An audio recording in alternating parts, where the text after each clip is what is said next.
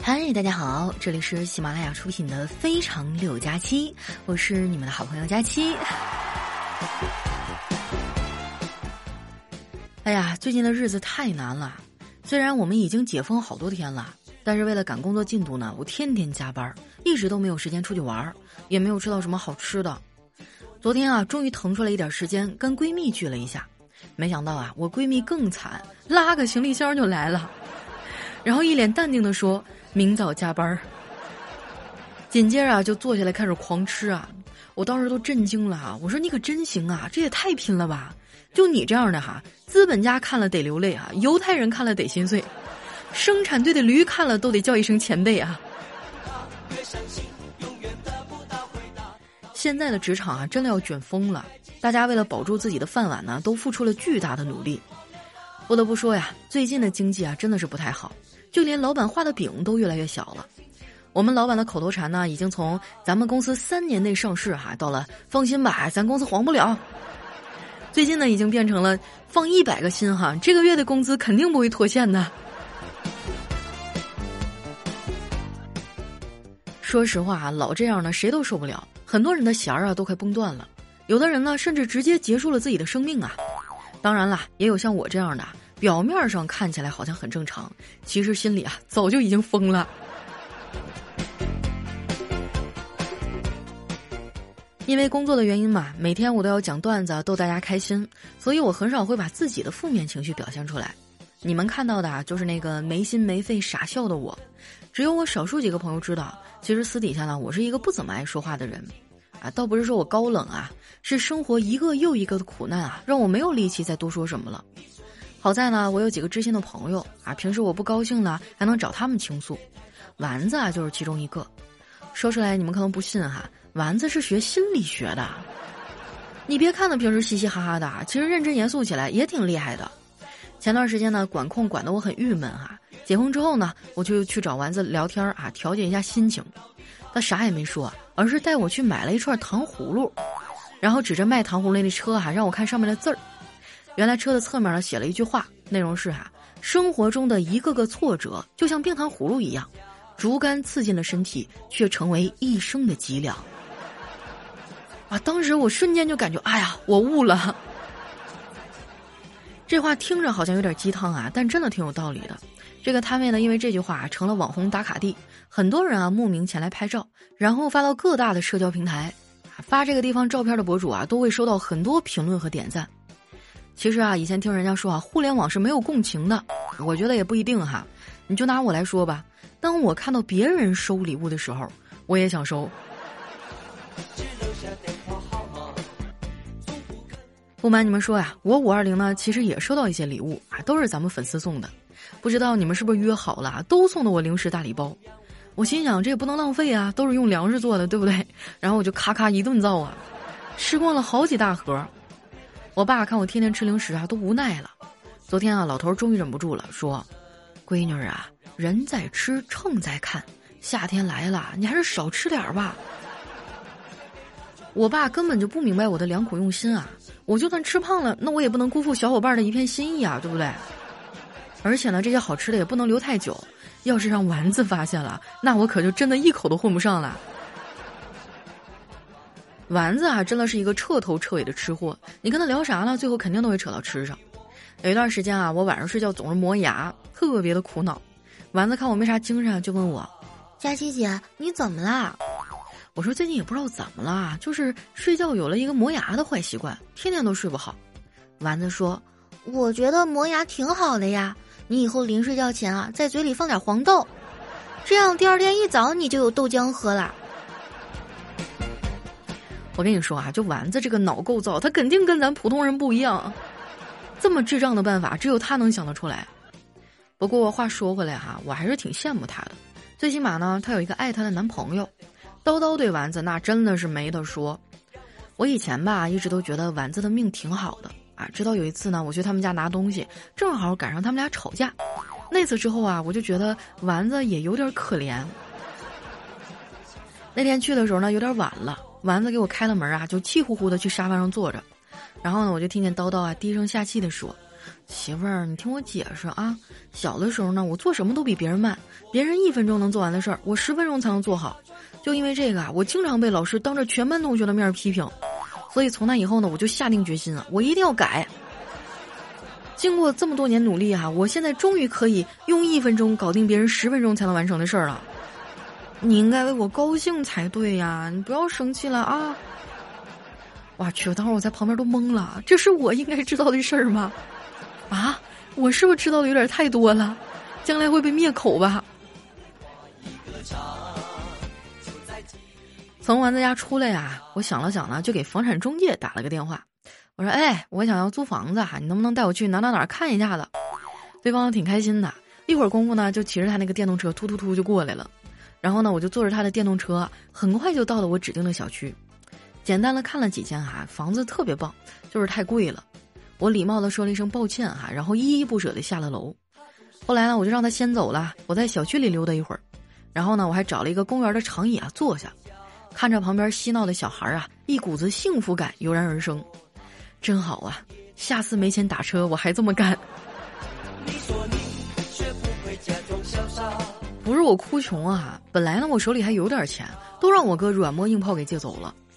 以前我哥可不这样，出手可大方了。结婚之后呢，就像变了个人似的，不仅银行卡都上交了，去哪儿还得报备。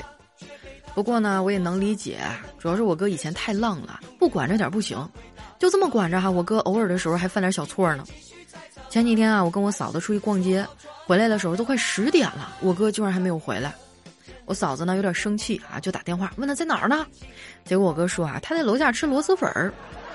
我一听就知道他在撒谎，我们楼下根本就没有卖螺蛳粉儿的。我嫂子大概也听出来了，说在吃螺蛳粉儿是吧？那这样，你给我拍一张螺蛳粉的照片，把筷子交叉成十字放在碗上，然后把左手放在碗边，露出手表，给你两分钟啊！我哥立马就慌了，不停在电话那头道歉呢。其实我哥那天吧也没干啥，就是跟哥们呢出去喝了个小酒。据说那天啊有个姓李的大哥喝高了，非要当场给大家跳一个甜心教主王心凌的舞。那个大哥我认识啊，二百来斤，满脸的络腮胡子，我想想都觉得那场面有点辣眼睛。我发现啊，最近的流行趋势啊都开始分层了，女生呢在跳刘畊宏，男生在看王心凌，小孩子在唱孤勇者，老年人呢在跳凤凰传奇，只有我呀在买肯德基儿童套餐。李哥跳完舞啊，不知道怎么的，还趴桌子上哭了起来。可能成年人就是这样啊，压力比较大，喝点酒呢，就是情绪控制不住了。大家就问他怎么了，他说：“我现在月薪一万多，但是工资卡在我老婆手里，我每个月只有五百块钱零花钱。”我哥听了就安慰他说：“哎呀，你这都已经算不错了，工资对我来说就只是一条短信。”那天呢是李哥结的账啊，我哥觉得没面子，就约了人家来家里再吃一顿。回来呀就跟我借钱，但是我最近吧也没少花，剩的也不多了。就我那点钱哈，置办完酒菜啊，那就买不了多好的酒了。我哥为了这个事儿呢，发愁了好几天。后来呀，偷了我爸一瓶好酒，还被老头给发现了。为了安抚老爷子啊，我哥发誓啊，说到时候给他买一瓶更好的。当时我听完就不乐意了，我说你有钱能不能先还我呀？我都要喝西北风呢。爸的酒不用买啊，你参加郎酒的活动就行了。最近郎酒呢有一个寻郎记的活动啊，这个郎呢是情郎的郎啊，也是郎酒的郎。活动规则呢挺简单的啊，就是即日起呢到六月三号，不管你是写书法呀，你还是设计一个郎字儿啊啊，或者说你在生活中啊诗词中啊寻找郎酒的身影，或者是哈讲述你与郎酒不得不说的故事，并且呢在抖音啊、微博啊、微信视频号啊带上话题“寻郎记”发布短视频，就有机会啊得到郎酒。我看了一下奖品啊，一等奖是价值一万两千五百元的郎酒一瓶，还有郎酒浓酱煎香礼盒啊，郎牌特区鉴赏十二等奖品，总价值高达五百万。活动已经开始好几天了哈，你得抓紧时间赶紧准备了哈。我哥听完呢，立马拿出纸笔就开始在那写郎字了，结果没啥创意不说，还写的跟狗爬似的。我说哥呀，你这是什么字体啊？一般人都认不出来吧？我哥说你懂什么？我这个是医学体。别人根本无法复制，我这次啊一定能拿得到郎酒的奖品。我去，我还是第一次听人啊把字儿写的不好看说的这么清新脱俗的。录完写字的视频啊，我哥还在微博上啊写了一个他跟郎酒的故事。说实话哈，我觉得这故事写挺好，没准真能拿到奖。所以大家想参与的话呢，也可以在微博上啊写一些你和郎酒的故事啊啊，你曾经喝过郎酒的感受啊啊，或者一些和郎酒啊，就是和郎字儿相关的诗词歌赋等等哈。然后你可以艾特我，然后加上寻郎记哈，然后艾特主播佳期，我看到以后我就给你送到主办方那边去啊，给你们换奖品好不好？我哥这次也是拼了哈，听说视频里啊如果出现郎酒还会加分儿，他二话没说就去楼下超市啊买了一瓶小郎酒。拍视频的时候呢，他觉得软件里的背景音乐都不好听，还特意打开了电视，放了一段小提琴独奏。家里人对他呢也很支持啊，就连妮妮啊，在他放这个小提琴独奏的时候，都没有嚷嚷着要换台呀。只是看了一会儿之后呢，就问我哥：“爸爸，那个人什么时候才能把那个木箱子给锯断呢？”小孩的想法呢，就是比较单纯。后来呢，我哥还把着妮妮的小手哈拍了一个写狼字儿的视频，我感觉拍的挺可爱的。后来我闲着没事儿啊，还翻了翻别人的作品，发现大家都好有创意啊，有各种各样的创意字体，还有用花瓣儿哈直接摆的狼字。你们要是有什么好的想法呢，一定要拍视频参与一下。如果你的文笔够好，你还可以写一写你与郎酒的故事，没准那瓶啊价值一万两千五百元的郎酒就是你的喽。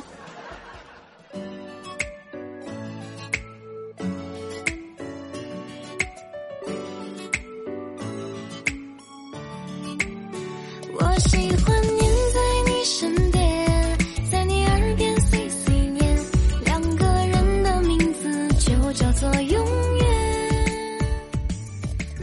一段音乐，欢迎回来啊！这里是喜马拉雅出品的《非常六加七》，又到我们留言互动的时间了啊！看一看这次榜上有没有你。那喜欢我的朋友呢，记得关注我的新浪微博和公众微信哈，搜索“主播佳期”，是“佳期如梦”的佳期。那首先这位听友呢叫二八六七七八八四七，他说：“佳期，我爱你，爱了九年了，最后呢，我还是选择先结婚了。那为什么呢？你爱我，你从来都没有跟我说过啊。” 不然的话，是不是我郎酒都准备好了？下一位呢叫佳期如梦不愿醒啊。他说有一天呢，朋友跟我聊天，他说：“哎，你酒量咋样？”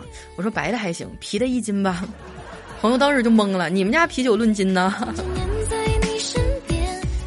说到这个哈，你们知道我酒量多少吗？啊，我只能跟你们说，就是一啊，就是只要我碰到和我这个比较对撇子的哈，就是我特别喜欢的朋友，我能一直喝。但是如果我遇到让我心动的男孩呢，我可能一杯就倒了。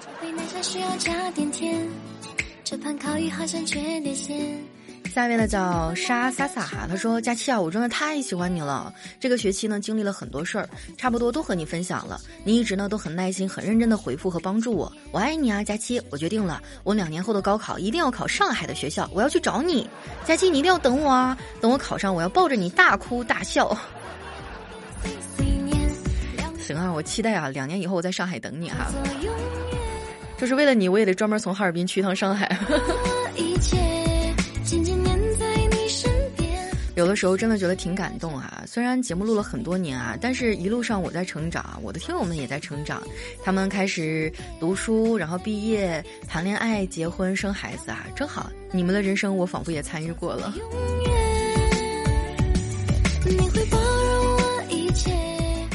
下一位朋友呢叫那天微风正好，他说差点儿被自己宠哭了。最近呢刚来北京工作啊，新租的房子啥也没有，得买老多东西了。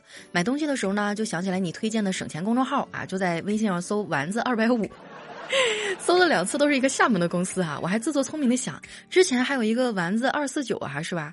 然后我试了一下，啥也没有，然后我就把这事儿给忘了。今天听你节目的时候啊，说你的公众号是丸子一百五啊，我一下就反应过来了。这丸子听到这条留言，他高低得哭一下子啊！什么玩意儿，你就把人整成二百五了？你瞎说什么大实话？心里话也不能随便说出来呀，对不对？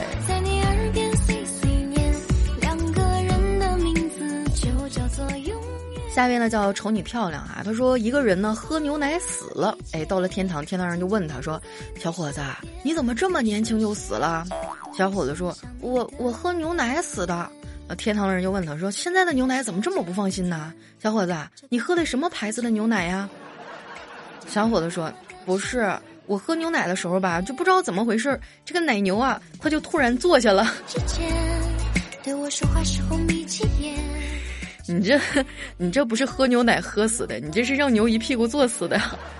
哎，说到这个，我一直有一个疑问啊，我特别想问一下我们现场的听友们，我以前一直就特别想知道啊，就是奶牛有没有公的呀？按理说是不是只有母牛有奶呀？那如果说公奶牛，它它没有奶吗？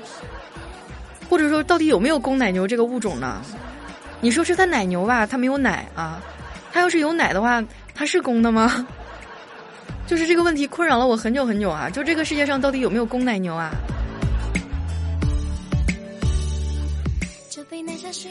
哎呀，想想也觉得稍微有点变态啊！就料想有一天我们去到那个农场啊，就我上去逮到一头奶牛，使劲的使劲的去挤啊挤啊挤，然后挤了半天就挤出来几滴。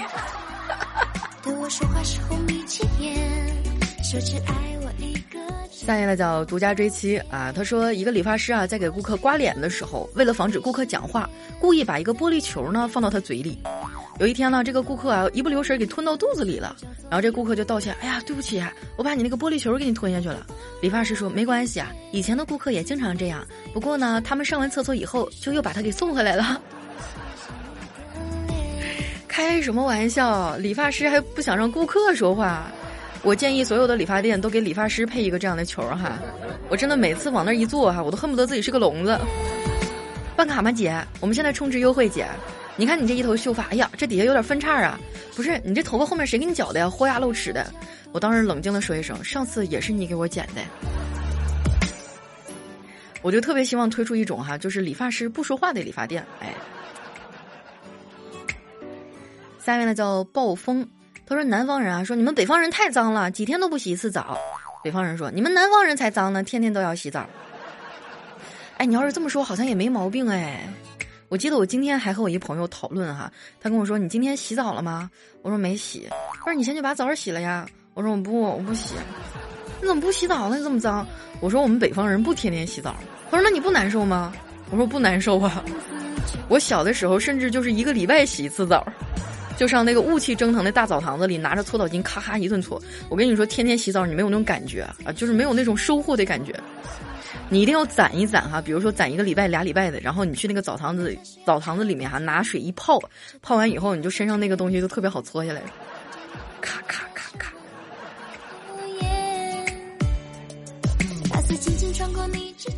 下一位呢叫面黄肌瘦哈，他说：“如果说烧一年的香啊，可以与你相遇；烧三年的香呢，可以与你相识；烧十年的香，可以与你相期。所以，为了我下辈子的幸福，我愿意改信基督。”多大仇是吧？人说啊，上辈子五百次回眸才能换来今生的一次相遇。所以，我觉得哈，今天所有在现场听我节目的朋友，你们多多少少都有点颈椎病吧。感谢你们为了遇见我得了颈椎病啊！下一位呢叫佳期，你是我的云彩。他说有一男生哈，这个相亲见面，为了表明自己的这个温良贤淑啊，这个女的就说：“嗯，我我是很传统的。”这男说：“太好了，我也很传统。嗯，那不知道姑娘如何看待三妻四妾这种传统的呢？” 对不起哈，这我要严肃给你们普及一下哈，这个中国是一夫一妻制哈，你这重婚是犯法的呀。下一位呢叫冰冰啊，他说最近呢老弟谈了一个逗人的女朋友啊，就挺可爱的，就是个儿有点矮。昨天呢就和他一块去逛街啊，他就特别兴奋地说：“哎呀，最近老是手脚抽筋儿，是不是我要长个儿了？”我说：“你现在应该是不会长了哈，也有可能是你萎缩了。”多损哈！我觉得女孩子真的不用长太高。我想问一下大家啊，就你们心目当中的女孩子啊，你觉得多高合适呢？其实我觉得女孩子一米五八以上啊，然后一米六五以下就刚刚好。真的，穿上高跟鞋呢就会很有气质，就显得很高挑。然后平时呢穿上平底鞋的时候呢，想要撒娇还能扮演一下小鸟依人。你就不要像我这样的女孩子哈，长得挺老刚的，然后又又圆又壮。人家是小鸟依人，轮到我们这种就是大鹏展翅。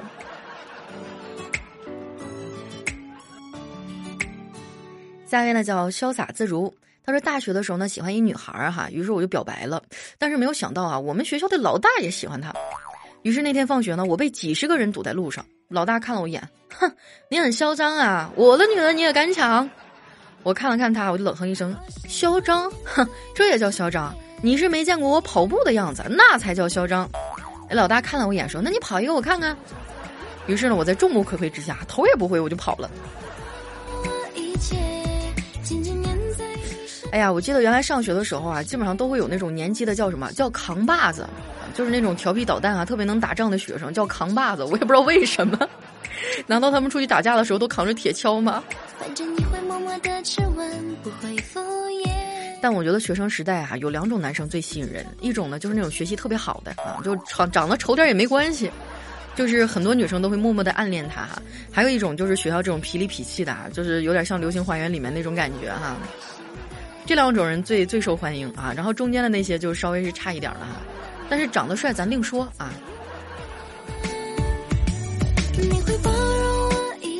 下面呢叫佳期的陆墨，他说在沙漠里啊，小兔子奄奄一息啊，然后有一个鹰啊就要过来吃它啊，这个呃这个叫什么叫秃鹫啊，不是鹰。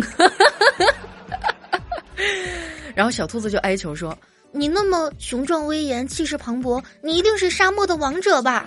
求求你放过我了，沙鹰大人。”然后那秃鹫转身哈就说：“你没见过我，哼，我可不是鹰。”然后呢，这个小兔子恍然大悟道：“不是鹰啊，那我知道了，你是你是沙雕吧？”小兔子哈就当场就没了。下面呢叫红帆啊，他说：“我老板的工作作风哈，怎么跟你形容呢？用一个笑话就能理解。”早餐做的煮鸡蛋啊，他说为什么不能用油煎呢？那样有滋味儿啊。你要做了煎鸡蛋呢，他就跟你说了，为什么不吃健康的煮鸡蛋呢？哎，你做了煮蛋和煎蛋呢？你想这下总没得可说了吧？他说你做这么多，你能吃完吗？哎呀，咱就说到老板的这个决策哈，总是让人摸不到头脑。有很多时候我都觉得我们做这件事情真的很无聊，但是老板一拍脑门子，哎，这个事儿我们要搞一下。然后我们大帮一大帮人搞着搞着哈，老板说：“哎，我觉得这事儿不行，算了，这个项目砍了吧。”下一位呢叫佳期，你微笑时很美啊。他说有一天啊，我问老板：“请问你这里招人吗？”我说：“是啊，现在招人。”嗯，那请问你这儿工资多少呀？啊，现在两千八啊，三个月以后三千五，三个月过后三千五啊？啊，是啊。那好，就这样说定了啊，三个月以后我再过来上班。三个月以后可能没有这个岗位了，真的是很傻很天真啊！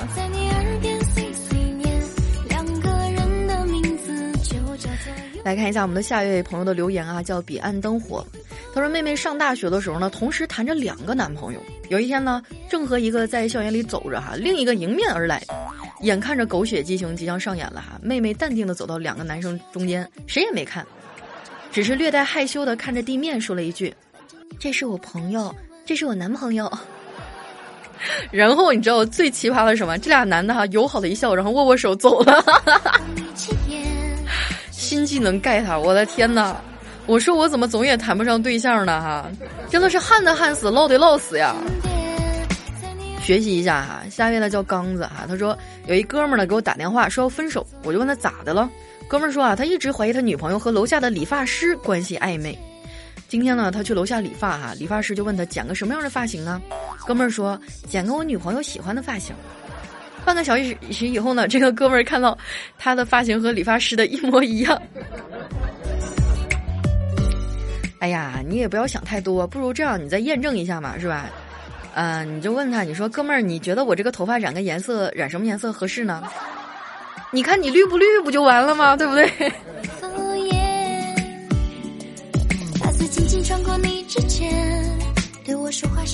下一位小伙伴呢，叫我在人间充数八十年啊。他说我第一次去女朋友家，女朋友说让我不用准备东西，但出于礼貌呢，我还是买了礼物。女朋友见我提了东西啊，就让我把买的东西留在车里，递给我一袋子，里面装着两瓶好酒啊，让我提着这个上门。我就问他，我说这是你帮我买的，多少钱？我给你报销。女朋友说，哎，不用，这是家里拿我老爸的，你给他还回去就行。哎呀，这就是个形式，没有必要花冤枉钱。那天啊，我真的紧张的就像考试作弊一样，生怕被发现把我给轰出来。我的天啊，这种女朋友真的你就直接把她娶了吧！有妻如此，夫复何求啊！真的。我一直觉得这种故事应该只会在电视剧里发生啊。下一位呢叫小唐糖炒栗子啊，他说以前呢觉得爱一个人就想和他结婚，给他做好吃的，让他知道无论贫穷富贵我都在。但是现在不一样了，哎，我现在不想结婚了。巧了，我现在也是。我觉得我赚钱的能力真的很有限，我一个人都不够花，我也不想结。我不知道有多少朋友坚持单身主义哈，其实我觉得单身呢，它只是一个寂寞的状态啊，就是等你时间久了以后，你会发现你很享受，突然有一个人闯进你的生活，那你反而会觉得非常的不舒服。嗯。哎呀，但是我想了想啊，就是刚刚那一段其实是我撒谎的，如果你非要非要闯的话，我也能忍一下。感兴趣的朋友私信我啊，我给你们留一下我家地址。不闯闯看，你怎么知道呢？是吧？接下来有没有浪漫的故事发生？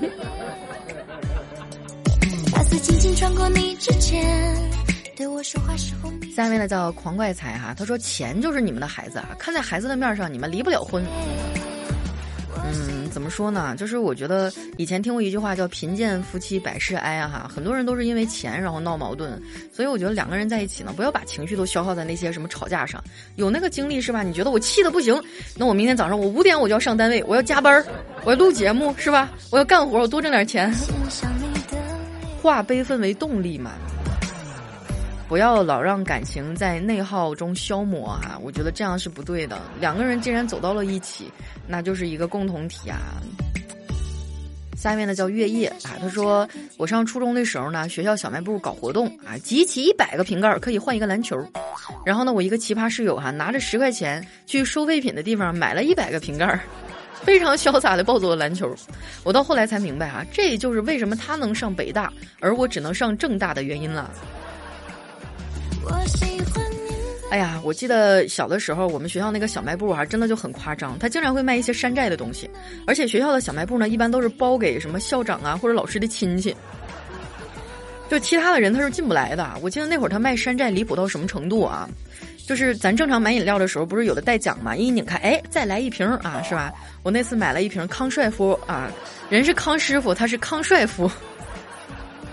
拧开一看哈，人家是再来一瓶，我是再买一瓶。这促销做的好呀！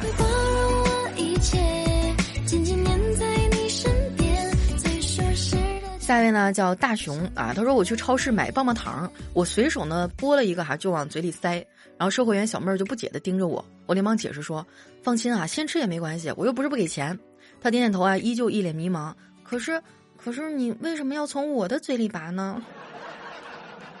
臭流氓！说到这个棒棒糖啊，就很多女孩子爱吃棒棒糖啊。我想问一下我们现场的小伙伴哈，有没有爱吃棒棒糖的？有的话，来在下面给我扣个小一看一下好不好？我跟你说，男孩子们哈，我给你们一点忠告啊，就是女孩子吃棒棒糖虽然很可爱哈，但是如果碰到这种特别爱吃棒棒糖的女生，你千万不要不要跟她在一起，真的。你知道惯性的力量真的很可怕，她吃什么东西她都喜欢嚼啊，这这这这这，对吧？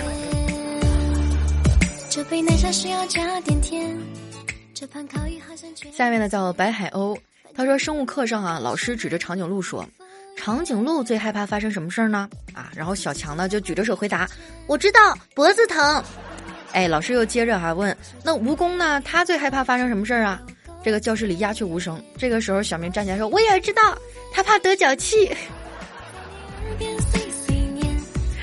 我觉得蜈蚣最怕的应该是出去买鞋吧。看看别人可能就是买一双，他得买二十双。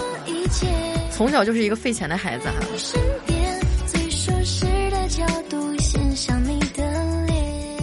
下一位呢叫佳期的雨熙，他说我们数学老师哈特别爱笑，特别爱让人看着他的笑。数学课上呢，数学老师就咧开嘴哈，指着自己的笑容说：“同学们，请用一个成语形容一下我这个笑容。”这个时候呢，底下有个同学脱口而出：“含笑九泉。” 这个同学是不是叫小明儿哈？滚出去！我跟你说，我录节目八年了哈，我就我就今生最大的愿望是什么？我就是希望有生之年能看到小明毕业。咱就说他成天在门口站着，到底什么时候能毕业呀？我喜欢黏在你身边，在你耳边下面呢叫回忆无用啊，他说在公园呢看到一个三四岁的小孩吃着一根香蕉啊，然后手一滑呢掉地上了，那个小孩呢就捡起来香蕉哈，用手慢慢的给它擦干净。我正暗叹说这么小就懂得爱惜粮食，前途无量啊！我还没感叹完呢，哈那个小孩就把香蕉啊递给了旁边正在打电话的爸爸啊，塞到他嘴里吃了。你这算什么呀？我跟你说，我侄子小辉儿哈，有一次给我气的，我真的特别想揍他一顿。那天我也是，我在一边刷剧哈，然后小辉突然就拿着一个糖塞到我嘴里，说：“姑姑，你尝尝甜不甜？”，我当时心想：“哎呀，这孩子长大了哈，真好。”后来我说甜，然后他说：“哼，我就知道嘛，妈妈骗我说被狗狗舔完的糖就不甜了，你看它不还是甜的吗？”真的，这谁家的孩子没有人看着我当场掐死？真的。下一位呢叫瞅你漂亮啊，他说网上呢认识一个女孩，声音很甜啊，然后呢，呃，我就问他，我说你长啥样啊？让我看看庐山真面目呗。然后呢，他就发了一张山的照片儿，我就很生气，我说要我要看的不是庐山的照片儿。他说我知道你不想看庐山，所以呢，我发的这张是黄山。哎呀，就是说到这儿啊，我真的好长时间都没有出去溜达了啊！以前我最讨厌的活动就是爬山，我觉得特别累。但现在啊，只要让我能够踏踏实实的不戴口罩出去溜达哈，我觉得让我爬一遍黄山我也能忍。只要让我去呼吸一下自由的空气就可以。好了，那今天留言就先分享到这儿了。喜欢我的朋友呢，记得关注我的新浪微博和公众微信哈，搜索主播佳期，是佳期如梦的佳期哈。那这首歌曲的名字呢叫《甜》，也希望大家在这些漫长的时光当中啊，都能够找到属于自己的那一点甜。嗯，那今天的节目就先到这儿啦，我是佳期，我们下期再见。